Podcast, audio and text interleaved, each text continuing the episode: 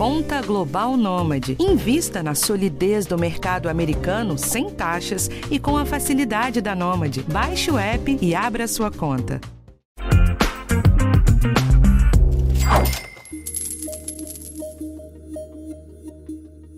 A onda de IPOs está de volta.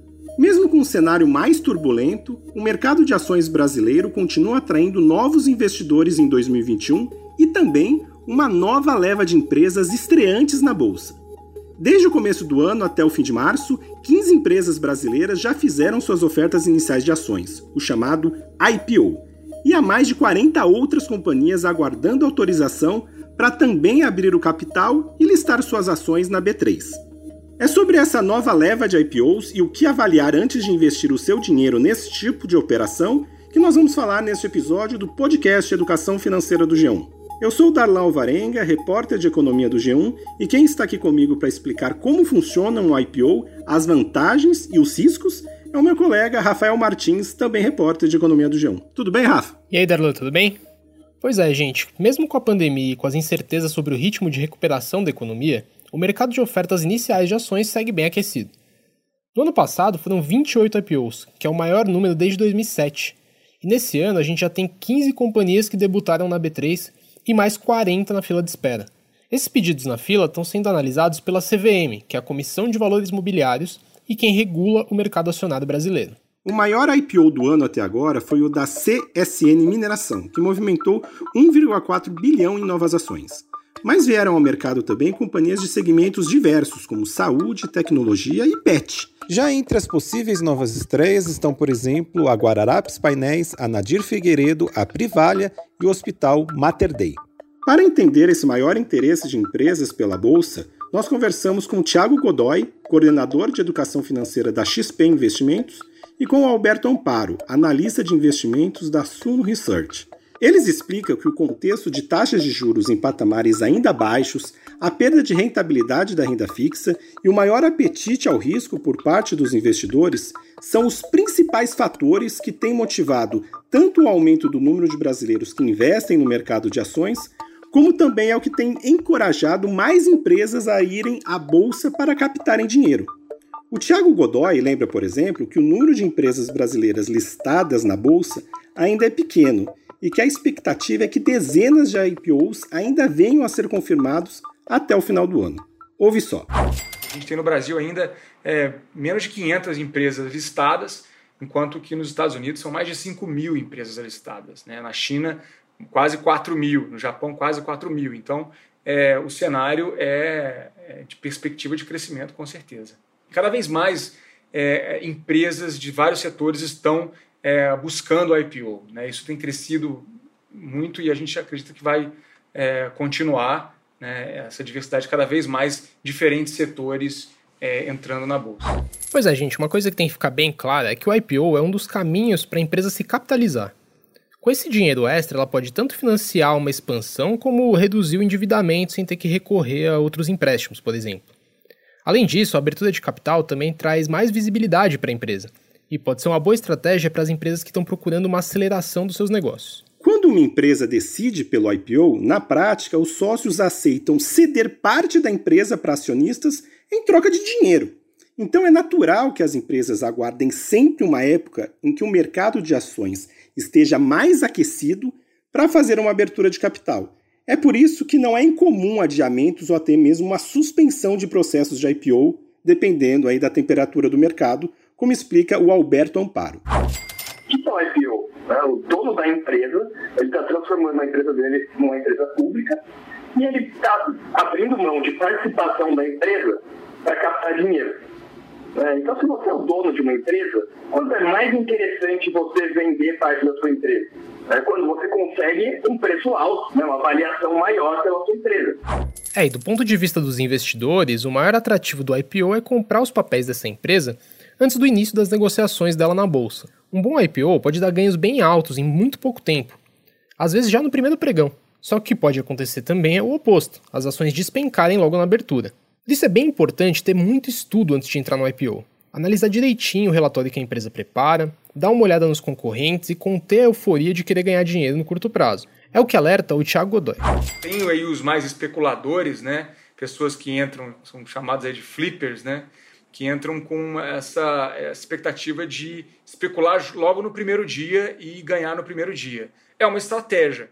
Agora, é, tem que ter é, também a, a, consciência de que é, essa estratégia pode ser positiva, pode dar certo ou pode dar errado. Né? Então tem que olhar esse oba-oba, tem que olhar né, essa empolgação aí é, e entender que também tem riscos para a pessoa que está começando a investir, para o investidor iniciante.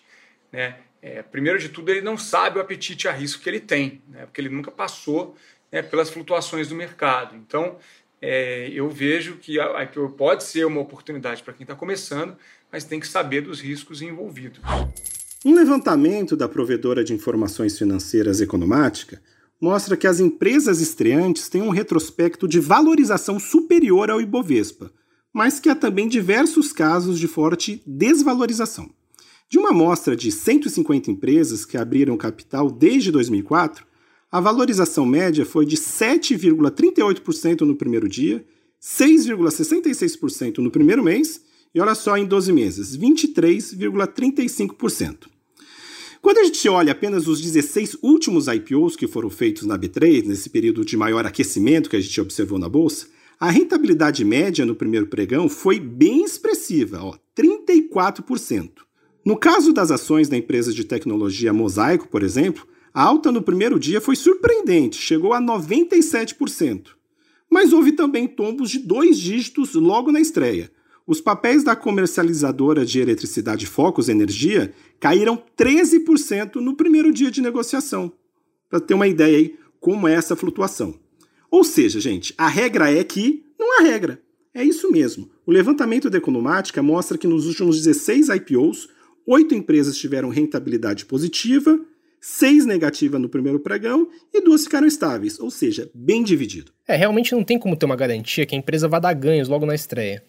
Tudo vai depender tanto da demanda por papéis da empresa, do apetite dos investidores e das condições de mercado do momento. Do mesmo jeito que ano passado teve um bom número de IPOs, um monte de empresa desistiu de se lançar ao mercado pelas instabilidades que o país vinha passando. O Alberto Ampada explica que entrar num IPO mirando a venda dos papéis já na estreia pode ser uma estratégia de muito risco. Escuta só.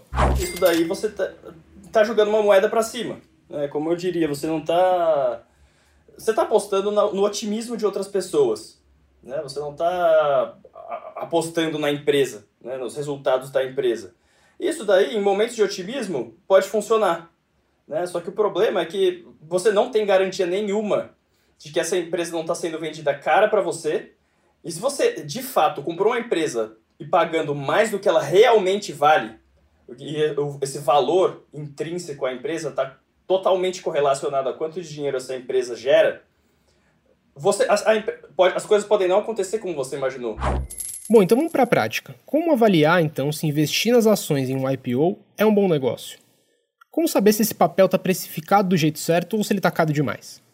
Primeiro de tudo, pesquisa bem o histórico da empresa, tem que saber quem que está por trás da administração, entender o que, que a companhia faz e a performance dela dentro do setor de atuação. Mas é importante destacar também que a análise é sempre mais difícil do que a de uma empresa que já está listada na bolsa. A quantidade de informações costuma ser super limitada e não tem um histórico longo dos resultados dessa empresa. É por isso que grandes investidores e profissionais do mercado costumam levar vantagem na hora de avaliar o valor real do negócio e o potencial de valorização dessas ações. É o que explica aí o Thiago Godoy. O grande investidor ele, ele costuma comprar aí o papel abaixo do valor é, chamado valor intrínseco. Né? Então ele aproveita o momento de baixa para pagar menos do que vale a ação e conseguir é, ter ganhos em cima disso. Agora, é, tem que entender, são técnicas de valuation. Né? Então a, o valuation é uma série de avaliações econômicas, financeiras, para determinar o valor do ativo. Né? Então, é, para você estimar aí quanto que essa empresa vale, né? determinar o valor é, do negócio, então você tem que usar de múltiplos. Né? E aí os múltiplos são né? EBITDA, né? o preço por valor patrimonial, patrimonial né? preço por lucro. Então são múltiplos que você consegue é, é, combinar e entender é, é o valor intrínseco é, e o valor, valor, real do negócio. Né? Então, é, agora, essa estimativa de preço ela é subjetiva. Tá? Então ela é baseada nas premissas ali do investidor.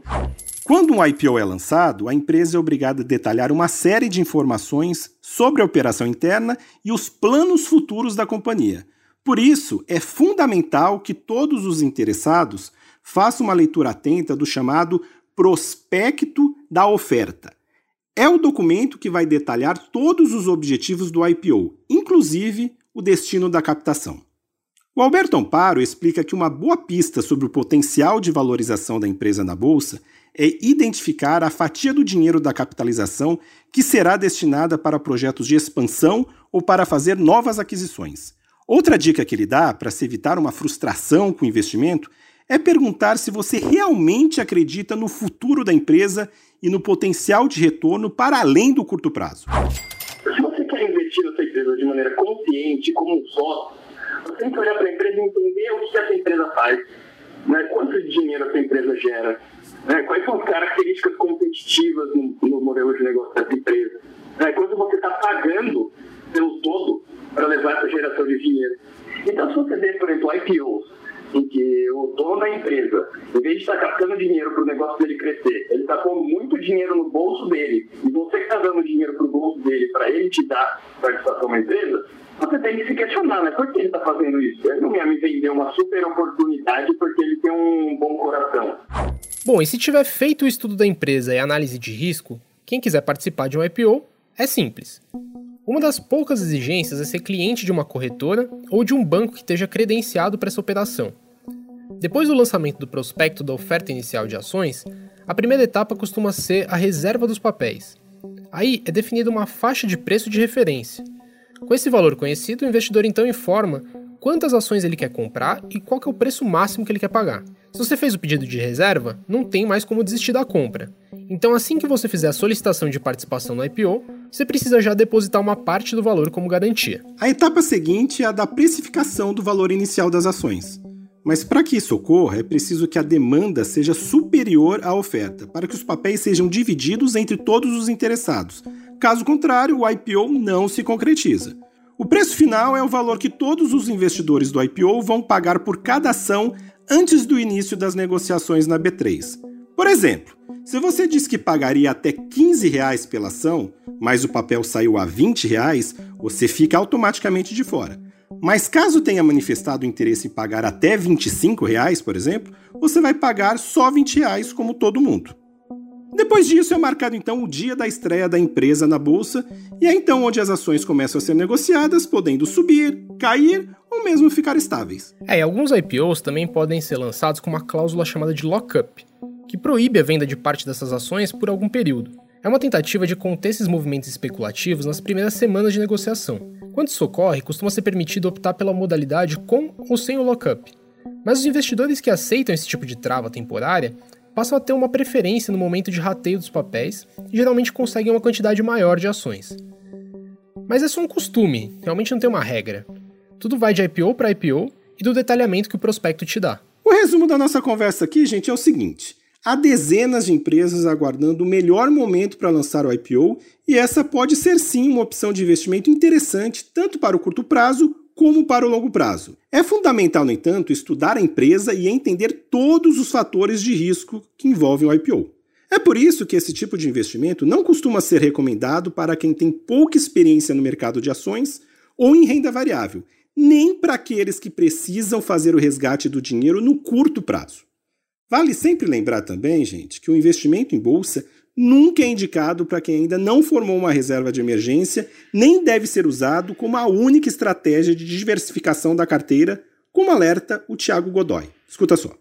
Não se entra na renda variável se você não tem ainda é, uma reserva de emergência, por exemplo, se você não tem um valor em renda fixa, que é um dinheiro para você, né, com liquidez, né, para você é, ter disponível caso você tenha imprevistos financeiros. E também é, ela tem que entender que assim, o IPO ela se ele quer entrar no IPO, isso tem que compor uma parte, ainda mais se ele é iniciante, uma pequena parte é, da carteira dele. Né? A recomendação é sempre ter uma carteira diversificada. Então, se você já tem uma reserva em renda fixa, se você já tem ali uma diversificação de investimentos, né? uma carteira já mais ampla com investimentos em é, ações, né, diferentes setores, né, em outros ativos de renda variável.